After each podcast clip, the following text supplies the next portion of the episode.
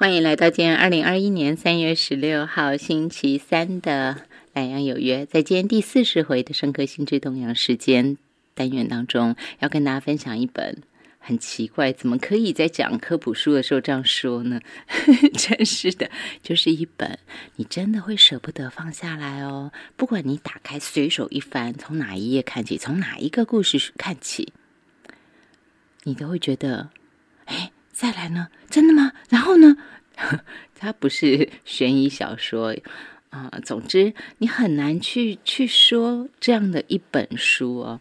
当你觉得很好奇，你想更进一步的了解的同时，我相信大家还会兴起一些些的想法，包括我们人类在地球这个环境当中，在这个食物链当中，在这个生态系当中，我们自己扮演的那个角色。在看书中作者跟我们大家分享的每一种动物的时候，我相信大家都会因为他那个很特殊的笔触，他那个书写的方式，相当程度感觉有拟人化的那种感觉，你更加会投射以感情去看待它。所以我昨天又再次在看的时候，我就觉得，哎呀，那种万物都有灵性的感觉啊，真的是很触动我的心。但我必须要老实说的是，因为我是夜里看的。所以看一看，真的还不好睡，想的还颇多的。这本书在生物课好好玩的作者师铎奖得主李曼韵老师的口中，是一本高度人文关怀的科普文本。到底是一本什么书呢？这本书原神二零二一年二月一号出版，《全世界最感人的生物学》，副标题：用力的活。灿烂的死，给大家请到的是深刻心智动的时间嘛？当然是东安先生，徐玉祥先生。但是现在我们在介绍他，都还要再加一个名侦探科普男 节目主持人。好，东安先生，午安，你好。嗯，主持人好，各位听众大家好。嗯，头衔越来越多。那我想请问你一下，在什么前前提之下给大家选这本书？好好看。呃，这本书其实每一次帮大家选的书，大概基本上会先从呃比较近期的出版比一来，啊，二来的话就会希望说它是跟大家现在所谓现在是不是这种此时此刻的现在，而是有一种呃我们要读一本书，其实因为自己是做出版出身的，会想到说市面上那么多的书，然后我们时间是有限的，我们时间要花在很多事情上面，要选择一本让读了以后。心有所感的书，那可能带一点实用性，可能带一点像今天要介绍这本书，它带一点人文的关怀，它用一种比较不同但相对是比较低的门槛的角度，因为毕竟我们在谈生命、生命科学、谈生科，它是有一些呃知识的不能说高度哈，但至少呃过去像我在求学阶段里头去花时间，然后要搜寻搜寻一些原文书啦、论文资料等等的。说起来，它其实有一些比较研究方面，但是如何把它转换成大众有兴趣的，所以这样一个有兴趣的题材，其实就是现在我们在谈论一些书籍话题，所谓的科普书。或像今天这本书，我们提到的书名叫做《全世界最感人的生物学》，这就让我想到说，即便我在念生命科学之前，我大学念生科之前，在学校在中学哈学生时代，国中高中就已经开始接触到生物这门课。嗯嗯。可是我印象中，我并不会用感人这样的一个词。对对对对。来去形容生物，或者说，呃，理解生物大概是用一种比较，我也是生物的一员哈，就无论是动物、植物啊等等的，我们对于生物的理解上头，乃至于到后面，在我求学阶段当中，用一个更不一样的角度、更新颖的角度、更新的、更新的一个细节的分类，去念到生命科学的领域。其实您那个领域还有更更细的分支，但。在之前啊，在准备今天的节目之前，在市面上看到这本书的时候，就让我眼睛一亮。因为那眼睛一亮的原因在于，呃，即便哈，以前我们会讲说文科啊，念文科念理科哈，或者是说呃，对于生物到底有多么的了解、喜欢，或是讨厌，或者是说排斥，各种样的心情，读了这本书，我觉得十之八九的读者都不会抱持着说啊，这样的一本书是一个好难哦，我不读读不懂。或说它是一个读完之后，呃，好艰涩哦，那其实进入是有门槛的，不，因为就在书名当中就去贯穿了这本书，其实是一个你读完之后，你会发现不只是增加了，过去我们在这个专栏节目当中会有一个比较知识性的内涵，其实还有更多，因为我觉得他在副标题里头就写到了，叫做用力的活。灿烂的死，因为我们知道生命有开始跟结束。过去我们可能比较多是去讴歌生命的开始，去礼赞哈。尤其现在正是春暖花开的时节，大家觉得说啊，春天一切万物是美好的。那死亡那一部分呢，会觉得有点禁忌啦，有一点残酷啦、黑色啦等等的。但在这本书的作者道元荣阳老师哈，他是一位大学的教授。那在在道元老师的笔下，你就发现到说啊，竟然有不同的角度来去谈谈什么呢？谈世间万物，然后来去谈过去我们认为比较科学知识、理性那个层面的关于生物的那部分，然后以及它还带一点类似像。那种生命科学的教育哈，关于生命关怀生命的这一块，已经不只是呃我们在讲生命科学，比较是那种技术性的或是理论性的。不，它其实甚至有一种带有亲子或说一个家庭能够如何让更多人男女老幼都可以来看的一本书。甚至于我在看这本书的时候，因为我看到两位推荐人哈，包括嗯。李曼韵老师，包括陈俊尧老师，他们那种书写方式，都会觉得说，他的那个琢磨点在死亡，书写死亡，对不对？但是事实上，他有一个，我觉得这是日本人独特的地方嘛，那种美学，死亡的美学，它会留一个很强大的余韵在那里。对，它并不是只琢磨死亡。我觉得它留给我，为什么我会看着看着觉得不好睡？是因为那个不是难过，也不是惊惧，不是害怕的那种，而是因为它保留了一个很大，它有一个很厉害的能量，就是它创造了一个很大的空间，让你去思考说，大自然透过了生与死这个循环，到底要让我们大家看见什么？就是死亡之后，母亲可能为了自己。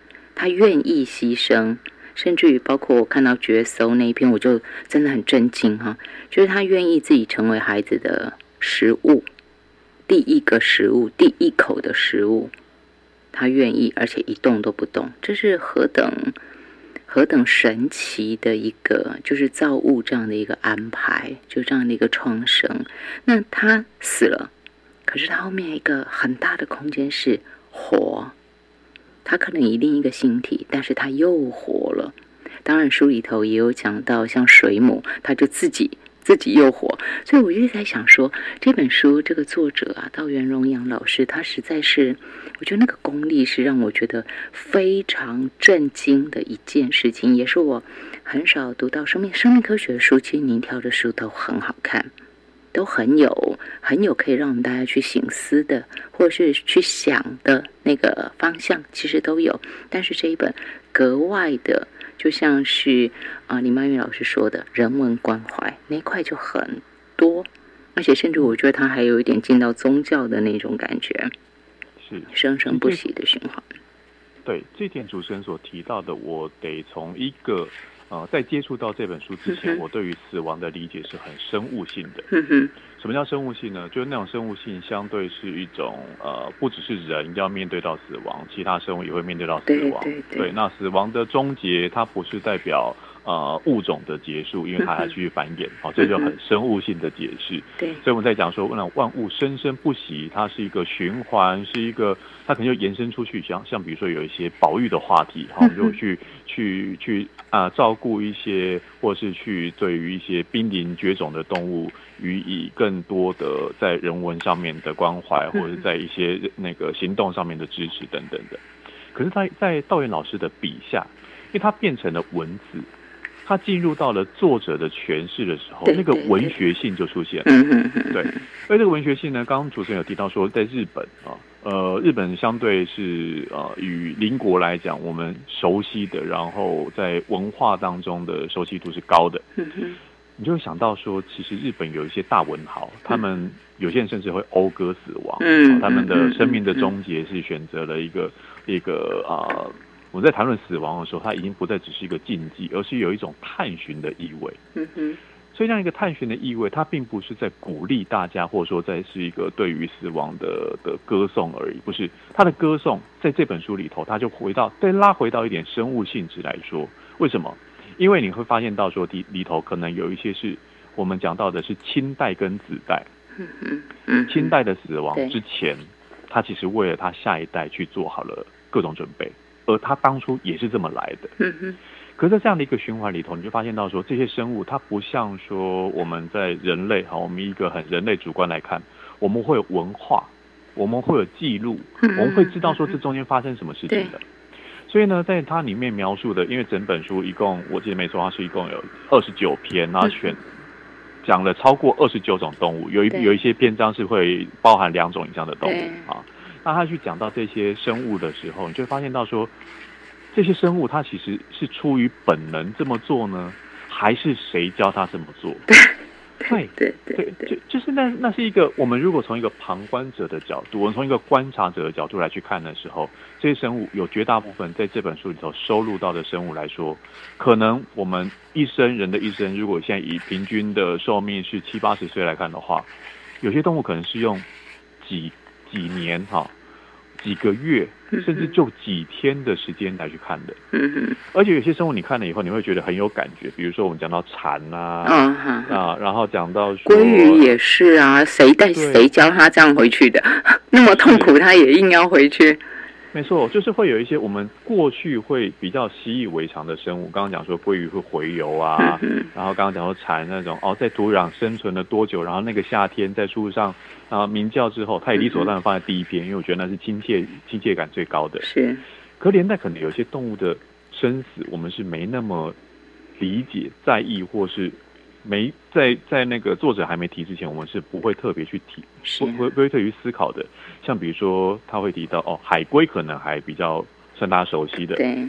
可是讲到讲到蟾蜍，讲到讲到白蚁，嗯讲到章鱼，就是在这各式各各样的生物当中，我们都知道他们会有生死的循环，但是他们又有在一些共通之处跟相异之处之处。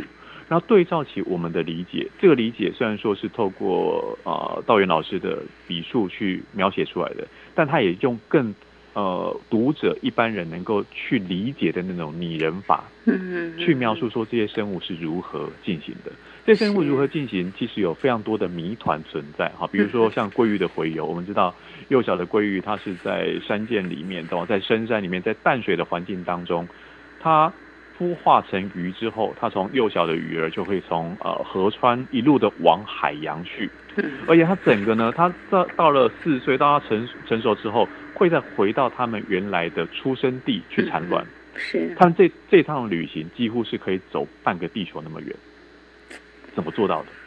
好，里面有太多我们现在还不理解的是，他怎么知道原来那条路？他怎么知道要回去？对，那以及说他们是不是是不是就这样子去很坦然的面对到死亡？因为当他们完成了啊公公鱼、母鱼、雄鱼、雌鱼之间，它完成交配之后，精疲力尽的死去了。对，就是死亡。对，所以这样一一连串的，不像说我们可能会有几代哈，比如说从父母到孩子到孙子辈一路下去的几代同堂的观念，我们还会在自己的人生经历当中看到其他的生死。是这些动物有没有呢？它好像有一个生理头，一个一个被命定的开关打开了以后，它在什么时间要去做什么事情的一种无法逃脱宿命感吗？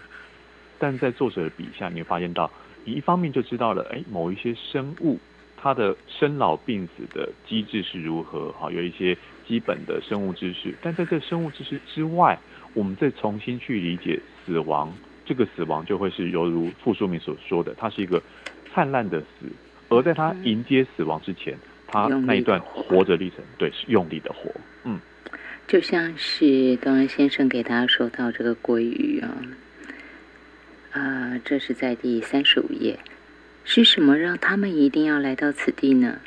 抵达河流上游，留下卵的鲑鱼们只能迎接自己的死亡，他们知道自己在旅途终点只能等死吗？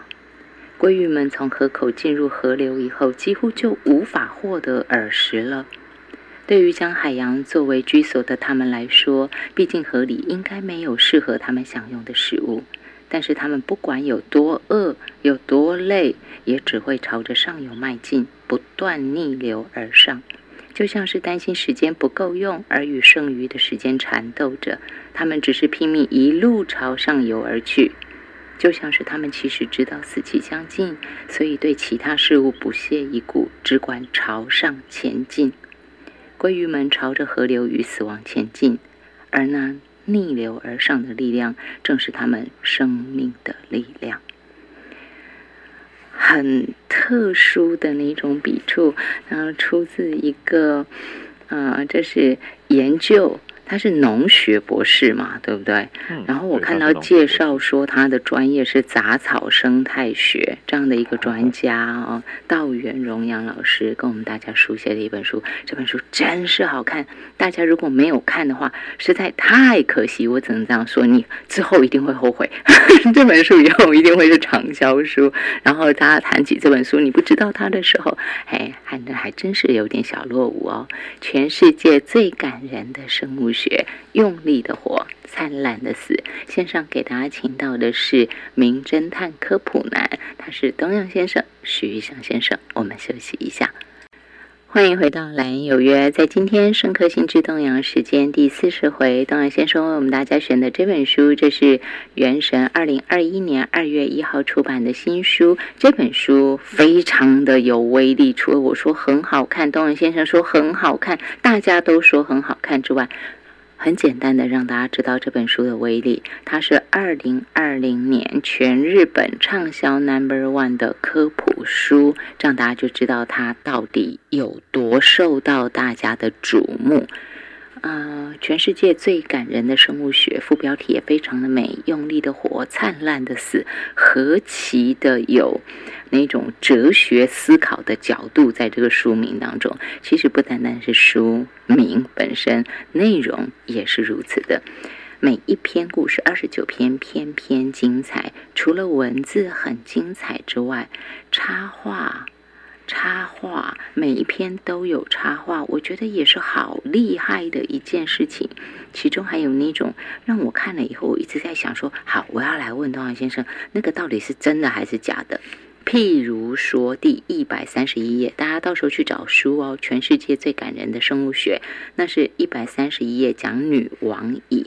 我先把东阳先生请上线来。嗯。请问，那个那个那个蚁，那个女王蚁，她肚子真的大到那样没有办法自己走吗？呃，主持人所提到的一百三十一页这只女王蚁，它是白蚁。呃，在白蚁的巢穴，我稍微讲一下白蚁哈，可能跟大家比较更熟悉的，像比如说蜜蜂啊、蚂蚁啊，哦，白蚁不是蚂蚁哦，这个要先说明。但是讲的是，它们都是一个所谓叫做真社会性动物。什么叫真社会性动物呢？我们讲社会，就先直觉的去思考说人类的社会。好，人类社会会有分工啊，会有一些在彼此的，它不是一个独立个体的生活，也不是一个小群体的互相协助而已。因为我知道说，像我去找到一个白蚁窝，找到一个蜜蜂窝，它里面的群体。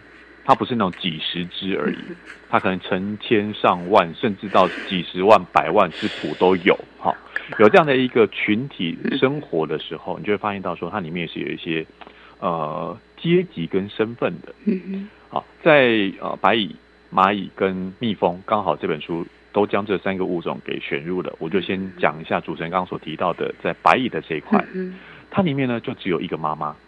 什么妈妈呢，就是这只女王蚁啊，它是女王，它是它是母的雌的，所以它才有办法去生育。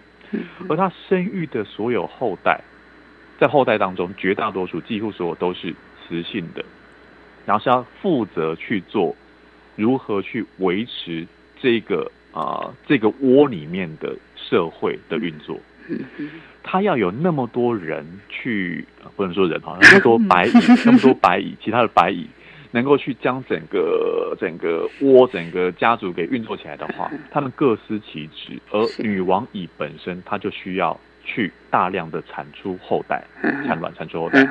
所以在那一幅，我们回到刚刚讲一百三十页这幅插图，它的体型会让人家觉得说，如果我们想象说人类的女性啊，虽然比如说女性呃怀孕。生子，也没这样啊。对，出来的宝宝是也是也是小小的。如果拿那个比例来讲，现在是婴儿的比例跟成人的比例来去相比的话，哎，这只女王蚁不是那个身材大小的差异而已，而是它产卵的那一块身躯就已经是好几只白蚁的几倍长。嗯嗯嗯，好，所以他才有办法说能够在在短时间内，或是能够在呃产出大量的后代。使得我们看到他，他连那个他的所有的生活，他其实他的他的生命当中只做一件事情，就是产卵。所以进食他不用去找寻食物，他也不用翻身去清洁自己，因为他其他的其他的这些这些蚂蚁们、工蚁们会会代替他去做完成这些任务，他只要做这件事情就好。对。所以这里头插画，我们回到刚刚主持人所提到的，里面的插画虽然它不是用一种很精细的方法去描绘，但是呢，它把那样的一个，比如说比例啦，或者是一些环境状态啊，大致给描绘出来。其实这样的一本书，我得用一个比较呃，好说比较严格嘛，因为所谓的严格的角度来去看。作者简化了非常多东西，他简化了什么呢？简化的是，如果我们想要看这些他提到生物的真实版，其实现在因为网络那么发达，大家都有太多的那种科学影片，你上到 Google、上到 YouTube 都可以找到这些影片。但是我敢说，因为里面谈论到的，比如说。呃，孩子会把妈妈的身体吃掉，嗯，或者说像刚刚讲说，这只女王蚁，它在年老力体衰以后，它会被被这其他的蚂蚁哦，其他的那个白蚁给抛弃掉。真的会真的像书上像老师讲的那样抛弃吗？因为它不能走，哎，它不能动，哎，它那么大，肚子那么大。对，而且刚刚讲说，它其实它没有自己去觅食的能力，没有自己去清洁清洁的能力，没有一些。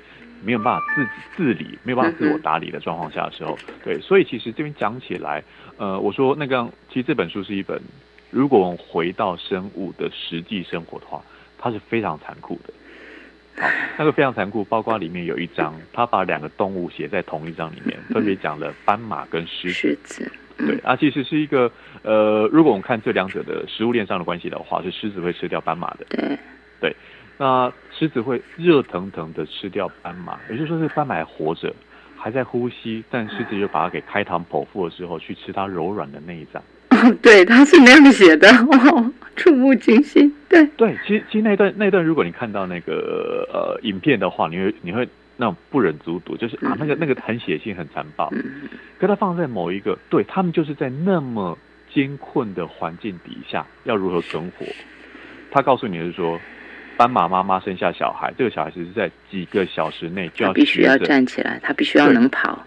对，不然他就会是也常常是沦为这些猎食者哈。他们斑马像比如说狮子、老虎这些猎食者，他们的口中的大餐。嗯嗯。可他也想到一个残酷面，就是这个残酷面是来自于，诶，可别别把狮子当成是万兽之王。他们如果要遇到比自己体型大或者有攻击能力的，比如说野牛的那一对脚，大象比比狮子比狮子老虎大太多了啊！那个可能一脚一踹就是把可以把狮子给踢飞掉的。他们也在这样的一个风险底下，是甚至是我们看那种狮狮王哈，那种公狮雄狮威风凛凛的，可是，一样到他年老体衰的一天，对，他会被他会被什么？会被在原来的族群当中的年轻的狮子给取代。但是后面那个更可怕，是他被赶出去之后，嗯，那个 老师说，继承原先狮王血缘的孩童狮子们会被新的王杀死，要保住王的血脉实在不容易。我就突然想到，这是在看什么古装剧啊？有点宫斗的戏份，对不对？这这这是什么意思？真的，他把那些小孩都杀死吗？会，而且不只是狮子这样的一个物种，其实还有其他的物种也会做这种事情。因为这一这一连串在这一本书的多数的篇章当中，还会提到几个重要的生物概念、生命科学的概念，就是它的遗传物质、它的基因，嗯，要延续延续下去。延续下去有在几个阶段，第一个是在交配的时候，或在交配之前，通常哈，多数的生物会由母母亲雌性。对，来去筛选它的另一半，他另一半必须是要有竞争力的。什么样的竞争力？他的精子，或者说他能够从那边得到的配子，来到跟自己的卵子结合产生后代的时候，他必须是未来的后代是要能够在这么残酷的竞争环境当中存活下来的。所以可能他的啊一些肢体的能力啦，或者说他一个求偶的方式啦等等的，所以这在这本书里头，他具体而为的去描述了这样的一个第一阶段在啊在。繁殖之前，在交配的时候，在择偶的时候就做的事情，嗯哼，乃至于到说，哎，这些亲代他们还要找寻到适合让子代能够好好发育、发挥，然后长大的空间，甚至包括说是牺牲掉自己，因为刚生出来的的后代，他可能并没有什么样猎捕能力，没有什么样的一个进食的一个一个资源的取得。那最新鲜的肉，就是在这本书的第二个故事讲到的绝收，对绝收这样的一个护着卵，然后让这些小宝宝出生之后，他在护卵的过程里面还不能出去觅食哦，哦，他还要去注意到说有没有天敌，有没有其他人来攻击哦，他就是一个静静的守护着他的孩子们出生之后，这孩子们出生之后。这个当母亲的可不是要听到孩子叫一声母亲，嗯，或是等他们长大之后来服侍自己。但是在人类社会当中，我们习以为常的事情的时候，在绝收这样的一个物种里头，他们的生命的最终点，这个当母亲的最终点是看着、感受着孩子将自己的躯体给吃掉之后，成为他们长大的养分。看到这恐不恐怖？这是非常恐怖，而且再加上老师的描写又很。动人，那个就是你又觉得很恐怖，又觉得怎么会有一种生物，它可以把母性发挥到这种程度？老师怎么写？老师写说，这实在没有道理。孩子们竟然开始吃起了母亲的身体，而被母亲们侵袭，而被孩子们侵袭的母亲，看来完全没有要逃走的意思，反而仿佛一脸慈爱的样貌，露出了肚子柔软的部分。母亲是否是刻意将腹部露出这一点，我们并不是很肯定。但是在观察中，角搜经常会做出这样的行为，这是怎样？嗯，这一点其实我要先回来讲一件事情。我们看到的这一幕，的确是在从人类的观察角度看到的。我们会带进去什么？我们并不是冰冷的摄影机，我们会带进去，我们去思考：人类会这样做吗？其他的生物会这样做吗？绝收为什么会这样做？以及在刚录音的中间空档，主持人问到说：“哎，那绝收母亲她会不会痛？会不会会不会？最后那个是多么挣扎的、多么苦痛的事情。可是我们现在以观察者的角度来去看这一切发生的时候，我们没有一支麦克风，麦克风可以嘟到绝收妈妈的面前问她她的感受。所以我们只能从这样的一个观察当中去理解到，而且从这样的一个。生命的循环轮回当中，你就会想到这个母角兽，它的成体，它在面临到死亡的时候，肯定不是它的妈妈告诉他，你未来在这样会遭遇这件事情。对，他甚至可能也没看过其他的母角兽是有这样的一个生命历程的，所以他一连串的这中间，我们会去思考说，我们回到刚刚前面的点，它可能就是基因打开的结果。什么叫基因打开结果？就像。鱼生出来是会游泳的。斑马生出来没几个小时就要开始去站起来去奔跑，对。所以它那等于是一个生物的本能，而这生物的本能怎么来的？这本书还有一个很重要的概念在于演化，嗯哼。它当初怎么活下来，现在就要怎么活下去。而这个它不是单一的个体，而是这样的一个一个物种，物种，对。所以这样物种，包括我们前面讲到说鲑鱼会洄游，它为什么会这么做？为什么那么复杂？嗯哼，我们可以用现在的角度去思考说啊，有可能大海海那么大，好像生物里头有那么大的悠游的空间，但里面也是非常危险啊，对，危险的。你是会被猎食的，然后你要去企图去猎食别人，所以是不是因为这样子，所以他才会回到，才进入到原本哈，在地球生命发展的过程当中，是先从海洋开始的。我们现在的理论是如此，所以他是先逃到了比较没有猎物呃猎食者的地方，比如说是在呃海洋跟河对河海交界的河口的地方，然后一路的往上走，所以鲑鱼还是保持了这样一个习性，这也是我目前的猜测。嗯嗯，所以这本书呢，我觉得这整这个要讲起来有太多谜团无法理解的地方，是我们去思考，我们去思考什么？我们去思考人类，我们自己会经历到的，我们天天无时无刻的，即便不是科学研究者都可以看到的，我们对人类，对于你我，还有那么多未知的事情。就不用去讲说，我们怎么可能去跟着一只鲑鱼，从它是一颗卵孵化成为鱼，然后最后它去产卵，或者它是它是它是一只雄性的公的鱼，然后它去它去做完最后的交配，我们不可能走完它整个的生命史。嗯嗯嗯。我们只可能在某一些阶段当中接触到、观察到它那样的片面，然后也不可能是我们回到一万年前、十万年前物种的整个发展的过程当中去看说啊。原来为什么当初会走上目前看到不一样的路，或一样的路，或是他会那么样的牺牲自己？因为最终我会发现到说，我们回到绝绝收来，哎，讲绝收可能大家不太知道，那个字很很微妙，那个绝就像攫取的攫，搜查的搜，分分别把那个提手旁换成回字旁，回字旁，对，这样一个生物，你可能过去都，呃，如果不是。有去养这样生物的话，比如说我们会养宠物啊，养猫猫狗狗才知道。对，你要搬石头才会看到。但它却有这样的一面，这样的一面我们看起来是残忍的，但它却是有效的去繁衍后代的结果。所以呢，你要说起来，对，在这一本书里头，它在某一个篇章，安康鱼。对，安康宇也讲到这一块，有效繁衍后代。我可不可以，我们先休息一下，然后回来，我请您完整的再把它讲完，好不好？有效繁衍后代。我们今天线上给大家请到的是名侦探科普男东阳先生，徐翔先生。今天为大家选读导的这本书是原神二月一号出版《全世界最感人的生物学》。我们马上回来。欢迎回到《蓝有约》。今天我们给大家请到的是名侦探科普男徐玉祥先生。东安先生为大家选读导读这本书是《原神》二月一号出版《全世界最感人的生物学》。在今天生和心智动量时间第四十回，他告诉我们的，我想或许就是传递这样的一个感觉吧，不是感觉，这样的一个力量，用力的活，灿烂的死。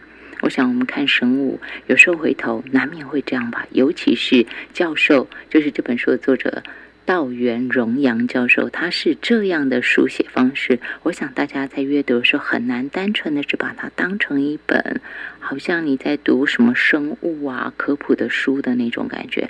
大概大家还是会回头去思考生与死吧。这大概是。会做的课题，继续给大家请到东阳先生。刚刚打断您，您说有效的繁衍后代，这生物在看这本书的时候，真的是，呃，除了看死之外，其实我很大一块在看的是生，就是大自然怎么会这么奥秘？一个物种怎么会这样的竭尽全力的？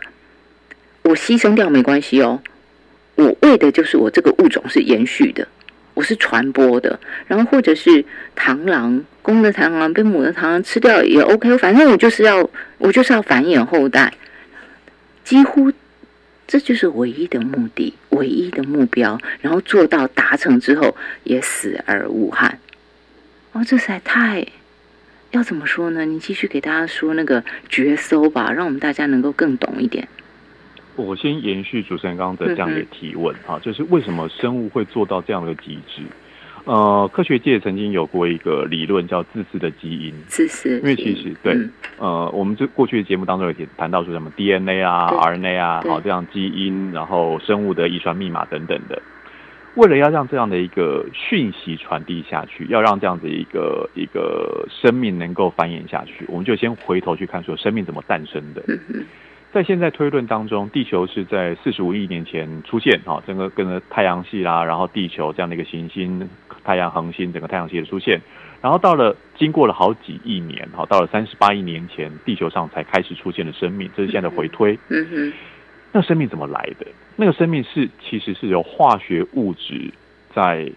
整个化学汤里面，为什么呢？因为在那时候，地球是不是现在的环境哈？高温、高压，然后也不是像现在我们是以氧气跟氮气为主的，我们会呼吸是呼吸氧气等等的，那是一个非常恶劣的环境。但是化学物质的碰撞、结合、发展之后，开始产生了生命。呃，有一派人会觉得说这太无稽之谈了，这怎么可能？这是怎么怎么会有这样的机会？一定是有一个看不见的手，神灵上帝，对 对，是有人去创造这一切。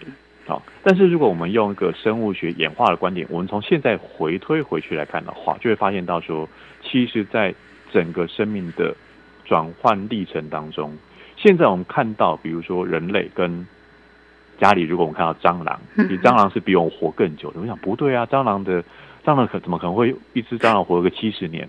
不，我讲的是这个物种，这个物种在更早之前。在人类出现之前，在哺乳类之前就已经出现的物种，而这物种呢，在遭遇了那么多的变化、变动之后，它还继续存活着。然后，跟呃，我们会觉得它好像进入到人类生活。反过来讲，以它来它来说，哎，人类才是比较晚来的。你进到我的生活，动不动就要打我。对，哦，蚊子也是啊，很多生物都是如此。可是呢，我我意思说，我要讲的重点在于，在于。这样的一个世间万物，我们很容易拿人的观点来去思考的时候，这中间有非常多不是从人，也不是从其他物种，而是从刚刚讲到说它能够存活下来的原因。别忘了，过去我们在谈到演化的时候，会讲到说物竞天择啦，会有天择说啊，是大环境的变化促使某一些生物。它可能要逼迫着被改变，包括我们讲到 COVID-19 病毒，它为什么会有突变种？这也都是在生物本的原来的化学物质的传承当中，它会出现的变化。而在变化里头，当它进入到了一个物种的身份，或是在这个物种里头，我们给它了一个拟人化的说法，以及我们从人类的观点去看，甚至呢，即便是在同一个物种当中，你都会去注意到某一只动物它的故事的时候。就会像在这本书里头所提到的，但它有一些大环境的状态，像比如说像绝收，啊，绝收它因此而活下来，这个物种因此而活下来，这个物种因此被我们观察到。可是有没有其他物种也是这样子活呢？也是用这样方式去繁衍后代呢？他们是不是可能繁衍后繁衍后代过程当中，不幸的他没办法抵御到更大幅的变化？像比如说在这本书里头有一本啊，有一个物种。其实我想是作者可以去挑选的。他讲日本狼啊，日本狼就这样灭绝掉的。是，它灭绝的原因可能会跟当时的呃那个狂犬病啦，因为过去狼在日本的文化当中是一个非常崇高，甚至带点神格化的存在，他认为是大神。为什么会灭绝掉呢？作者其实也去探究这个原因。人类其实也扮演了某一个某一种角色，是，然后它也有其他的可能性。但如果我们回到相对人类完全或者说几乎不可能去影响到的环境里面，我我过去在求学过程当中很很好奇的一个物种叫安康安康鱼，所以那安康鱼就会出活在非常深的深海里头。那样深海不但有非常高的水压，哈，因为它距离海平面是那么的深，所以上面的压力是非常大的。以及那是一个伸手不见五指的地方，一开始觉得它很可爱，为什么？因为它说前面第二个灯笼，灯笼鱼，对，看起来很可爱。后来后来发现说不对哦，它那个灯笼是要去吸引其他的，它去吸引其他猎物，因为其他物种在那么漆黑的海里当中看到一个亮光会被吸引过去之后，那个钓的那个那个亮亮的那个那个灯笼哈，就在鱼的嘴巴前面，是，所以一靠近它只要嘴巴一张开，咔就把它吃掉了。对但显然，在深海当中，它多么难遇到猎物上门，因为那可不像说我们的霓虹灯，我们晚上那个路灯那么的那么的亮，不是？对。而且它它发出来的光又是很微弱的。嗯嗯。重点来了，我们如果站在这只鱼要去捕食的角度的时候，会觉得哦，这好像很理所当然。可如果站在交配的角度上呢？因为安康鱼还是有分公的母的，好，有公鱼跟雌鱼，对。那你要如何去遇到你的另一半？而且后来我发现到说。捕获的安康鱼身上，这是一开始人类的观察哦。我们发现到捕获的安康鱼身上，它上面有一个奇怪的凸起，好像某一种寄生虫。是，一开始人类是这么认为，然后而且抓到的都是母母鱼、雌鱼、母女性。后来才发现不对啊，上面那个凸起的东西其实也是安康鱼，而且是公的。好，就我们去想象说安康鱼大大一只，但是那个公鱼只不过像它头上的一个凸起、一个瘤、一个像是。插进去的一个小东西而已。嗯嗯嗯。为什么在那边进一步去看这只鱼？好像不能说它是鱼了。为什么？它没有消化器官，化了。对，它没有眼睛，没有一个我们过去看到的。好，我就拿母的安康鱼来去对照，它完全没有那些那些它该有的。后来才发现说，我们去推论，是因为在深海，在不见五指的深海当中，要遇到另一半是非常困难的事情。所以小小的公安康鱼看到了母安康鱼之后，它要先躲过哦，它不要被那个灯笼给吸引之后，过去就被母安康鱼吃掉了，那就那就 game over 就没了 啊。所以呢，它先去咬住，它找到一个不会被母安康鱼吃掉的位置，然后咬住它之后，吸附着。咬得牢牢的，好，这故事里面写的还蛮贴切。如果以人类的观点来看的话，就像个小白脸一样。好，然后就咬住喽。咬住之后呢，它开始身体的结结构就开始变化了。它会因为因为咬住之后，它的食物来源就变成母安康鱼的血液去攻击它，它不用再进食了，所以嘴巴就退化掉了，甚至脏器都退化掉，因为它不用吃东西啊，就不用消化，它脏器都退化掉了，然后就。附着粘附，就像被融进去了一样。我觉得这一段真的好可怕。对，但是他他又写出了后面的前面那个很可怕，但是他写说，在这与母安康身体同化的过程当中，为了要留下子孙，只有他们的精巢会持续壮大发达，几乎可说全身上下有价值的就是那个精巢了。最终可说就是成为用来制造精子的工具，就很像你刚刚前头讲那个白蚁，那个、那个、那个，嗯，蚁蚁王以后，对不对？那那那种感觉，它的功能，它就是生。就是不断的生，像是公的安康鱼也是如此，在经历了那个众里寻他千百度，因为也在灯火阑珊处嘛，哈，就就他突然找到啊，就在这里，然后从此就就不走了耶。对，在这边如果拿安康鱼作为例子，你可能会好奇说，哎，那如果这个鱼啊，这种鱼这种鱼类，它不要生活在深海里面，它就可以找到对方啦，对不对？对啊。那如果呢，它是可以怎么样的话，就是那些怎么样？显然就是在它的演化过程当中去找寻到那个地方，活在那个地方，以及用某一种方式都能够存活下来。存活下来不只是存活自己而已，它能够去繁衍出后代。在这繁衍出后代的过程里面，作者也提出了一个非常重要的哈，从我们过去研究的观察当中，繁衍后代大概有两大策略，一个就是尽可能有产出后代，数量多，但是个体小。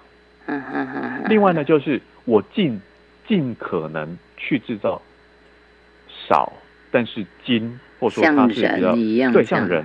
我们一胎啊，我们我们那样子生生育的状况的话，我们是除了那种多胞胎之外，多多半都是呃一次，然后我们要怀孕长达十个月，怀胎十月之后生下一个孩子。嗯嗯。但可能对于其他物种来讲，它可能是每隔多久，像比如说老鼠，老鼠它一胎可以生生下好几只，然后它每每一个间隔的时间，它很快就具有生殖能力了等等的。每一种生物策略是不一样的，而这些生物策略的不一样的重点都来自于我要活下去，我要让我的族群活下去，我要让我的物种活下去的结果。嗯，就像这因为。其实这本科普书是不要这样念的，但是我觉得太神奇了。道元荣教授太神奇了。他说：“这样说起来，舍弃一切来完成这个使命的公安康，实在可称得上是男性中的男性啊。”他的那种书写方式，我觉得真的很有感情。还有包括他说：“嗯，公安康不是什么都没了吗？”他说：“他们会静静的。”与约定好要一直在一起的母安康鱼慢慢化为一体。深深的海底是一个光线无法抵达的世界。深深的海底有我们人类未知的生命努力存活着。在那深深的海底，公安康鱼的身体静静的消失，默默的结束了他的一生。活着到底是什么样的意义呢？至于这样的公安康鱼，所以后来老师就说。男性中的男性啊，哎，这个我我后续我还有一个要请问您，然后再请您挑一个您觉得最特别的再给我们补充。就是我们现在都讲到生物，这个物种要繁衍下去，我可以我可以退化，我可以不见没关系，但是我这个物种是继续下去了，我这生命是延续的。但是另外在书上有有讲到一种，这个是它算是自己一直一直活着，是不是？嗯，那个是那个叫什么不死的灯塔水母，它是这样算是没有死，对不对？好，呃，在生物的研究过程当中，呃，过去在求学阶段里头，我们很怕一件事情，嗯，老师怕，后来我出来，包括在讲节目的时候，我也很怕，怕什么呢？怕非常多的例外。嗯哼，呃，就会觉得为什么以前生物的考题都可以那么明确的选出答案，但其实在研究过程当中，你发现太多例外了。嗯。这个例外就包括刚刚主持人所提到的有一种水母，嗯。呃，这种水母呢，如果按照我们过去对于生物的理解，它繁衍后代要有亲代要有子代，其实它会有个循环的。这个循环的过程就会是我要繁衍下一代的原因，上一代也会死亡，嗯。所以会有生有死。因为在书上也提到，像有些呃我们现在看到的生物是相对复杂的，嗯。相对来的呃成熟的，在过去我们的老祖宗，我们回推到几十亿年前的时候，是有单细胞生物，嗯它自我复制就可以了。我们现在会讲到，呃，在我大学求学时代是有，提到说像复制羊，哇，一个很厉害的技术嗯，然后会不会想到有复制人啊什么的？嗯哦，那个复制呢，在早期的像比如说草履虫啊这种单细胞生物的阶段，它很快的，它如何去创造自己的后代，复制一个就可以了。可复制过程当中，这样的一个复制自己，我生下来的其实不是孩子，是另外一个我的时候，嗯在生物演化的过程当中，遇到了一个非常恐怖的危机。嗯。这样的危机呢，如果这个大环境改变了，如果你的猎食的食物链的状况改变的时候，你没有去应对，因为所有都是自己的分身，嗯，我的缺点是所有分身拥有一样的缺点，哦，我没有去应对的方法的时候，所以后来才会有所谓的有性生殖出现，嗯。而有性生殖的开启就造就了造就出有生与死，因为要必须是前一代为后一代去准备的过程当中，前一代会死去，后一代会再新生嗯，而一代一代的不不断的下去。好，这样的一个似乎是一个生物学上面我们观察到的，然后是一个一个通论哦，一个一个呃生物就应该是这样子有生有死的，然后研究到刚刚讲到的这个水母，发现不对了。